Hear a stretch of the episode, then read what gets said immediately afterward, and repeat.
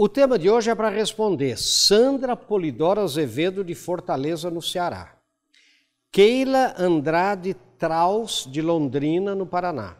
Jefferson Wesley Negreiros de Brasília, Distrito Federal. Benedito Andrade Vieira de São Paulo, capital. Deuclésio Lima Barreto de Teresópolis, no Rio de Janeiro. Sérgio Antônio Tavares de Lima de São Paulo, capital. Pleomax da Silva, de Salvador, na Bahia, Ângela Aparecida Neves, de São Paulo, capital, e muitos e-mails correlatos a esse, e uns quatro, é, aqui está escrito cinco WhatsApp também sobre isso. Vejam lá, perguntas. Professor, meu produto é considerado o de maior qualidade no mercado na minha categoria mas não sei o que acontece que estamos em terceiro lugar nas vendas e aí ele conta tudo. Olha outro, meus vendedores reclamam muito da administração na minha empresa porque dizem que a administração não está nem um pouco preocupada com o cliente, com as vendas, e eu já estou cansado dessa briga, estou cansada, na verdade, é uma presidente e assim por diante. Professor, já quebrei a cabeça, isso é outro, e não consigo entender por que meus concorrentes vendem mais do que eu se a qualidade do produto e o preço são iguais. Olha só.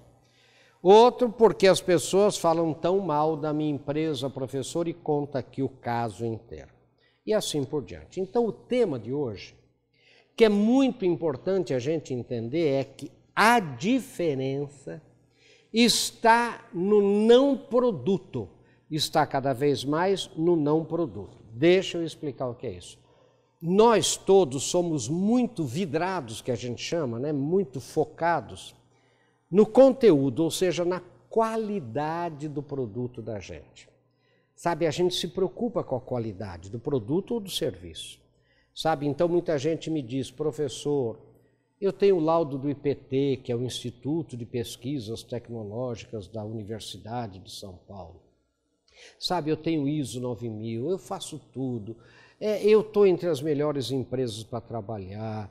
É, é, eu não entendo. O meu produto comprovadamente é melhor. Até a concorrência fala melhor é, do meu produto. Quer dizer, eu não entendo e a gente não consegue dominar o mercado. Gente, ter o melhor produto é obrigação. Né? Lembrem, eu sempre repito, né? Peter Drucker, o pai da administração moderna dizia o seguinte: qualidade é o cacife para você sentar na mesa do jogo e começar a jogar. Se você não tiver qualidade hoje, você nem senta na mesa do jogo. A diferença vai estar cada vez mais no não produto, não no conteúdo. É o que a gente chama de continente. Como o meu produto, a minha empresa, a minha marca é percebida, é vista, é, é, é é percebida mesmo, né, em termos de experiência, pelo meu mercado, pelo meu cliente, é hoje tão importante ou mais importante que o meu produto em si. Não é que o meu conteúdo, ou seja, o continente, hoje é tão importante quanto o conteúdo.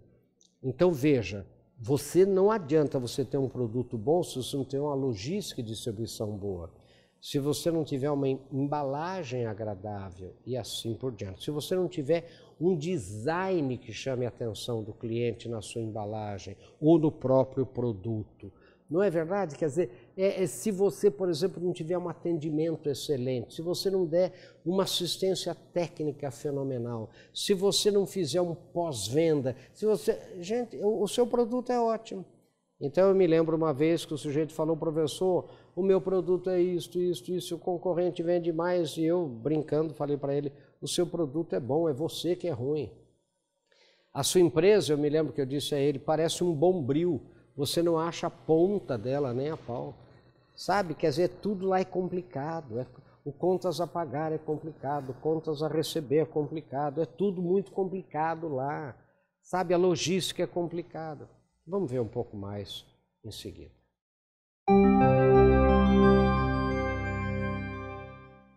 Bem-vindos de volta. Nós estamos aqui, como sempre, com um texto na mão para discutir com você, que não é para você concordar, é para você pensar, distribuir, discutir em grupo, leva no seu clube de serviço, leva na sua empresa, leva onde você quiser, mas discuta, pense, gente. Nós estamos na era do conhecimento, de pensar. E não é para concordar. Vamos lá, gente. A diferença está no não produto. Olha, muitas empresas são extremamente preocupadas com a qualidade dos produtos e serviços que fabricam ou fornecem e se esquecem de verificar e cuidar como esses produtos e serviços são percebidos pelo mercado, pelos clientes. Elas são fortes em conteúdo e fracas em continente. Hoje, com muitos concorrentes, qualidade semelhante e preços similares, tão importante quanto o produto em si, que a gente chama de conteúdo, é o continente, ou seja, como ele chega, como é percebido pelos clientes, pelo mercado. Conheço empresas que realmente possuem produtos e serviços muito superiores aos da concorrência, mas que vendem menos, embora os preços sejam competitivos. O que ocorre é que a percepção que o cliente tem de uma empresa ultrapassa os produtos ou serviços que ela produz ou fornece. O cliente percebe a empresa, gente, como um todo. Pouco adianta um produto excelente se a assistência técnica for ruim, a entrega não cumprir prazos, as formas de pagamento forem antiquadas, o design for desagradável. O produto deles é o melhor do mercado, mas não dá para comprar porque são muito complicados, afirmou um cliente de uma grande empresa. Olha outro, eles prometem prazos e nunca cumprem, disse um cliente sobre outra empresa. Assim, veja como sua empresa, sua marca, sabe, seus produtos e serviços são percebidos, sabe, pelo mercado. E lembre-se que ter o melhor produto é obrigação, a diferença estará cada vez mais e a cada dia mais no não produto. Né? Pense nisso, sucesso. E como sempre eu faço uns pense nisso. Olha aqui, olha. Pense nisso. Você entende que a diferenciação que o cliente valoriza e paga pode estar no não produto, quer dizer, fora do produto, na forma do pagamento, na entrega, no atendimento, na assistência pós-venda, na logística, sei lá. Pense nisso, a sua empresa tem uma verdadeira preocupação e cuidado com os aspectos que ultrapassam o produto em si, como design, relacionamento com clientes e fornecedores, embalagem, etc. Presença nas redes sociais. Né? Hoje, por exemplo, nós vamos comentar em seguida se você é uma empresa amiga da sociedade, amiga do meio ambiente, qual é a imagem que você passa. Se você não tiver qualidade, estará fora do mercado. O que você tem feito para que sua marca seja percebida como valor pelo mercado, além da qualidade do produto e do serviço? E como sempre, né, pense nisso sucesso. Gente, essa é isso que nós temos que discutir. Então, às vezes, hoje existe uma coisa que chama é, DAI, né, D-A-I, a diferenciação por atributos irrelevantes. O que, que, é isso? Nós vamos fazer um programa sobre isso.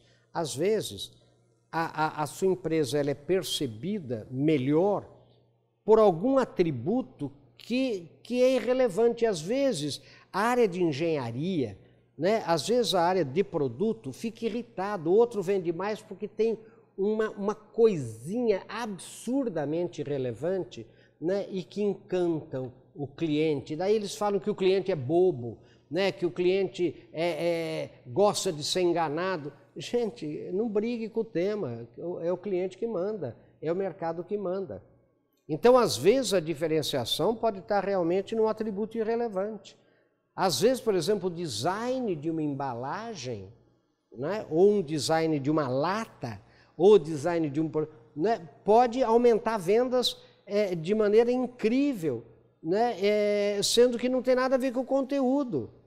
Sabe, às vezes, e nós vamos ver um pouco mais em seguida, por exemplo, hoje, o goodwill, quer dizer, a boa vontade que o mercado tem que ter em relação à sua empresa. Uma empresa socialmente responsável, uma empresa que participa da comunidade, etc.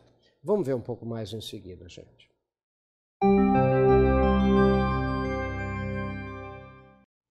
Estamos aqui de volta, gente, discutindo a diferença está no não produto. A cada dia mais.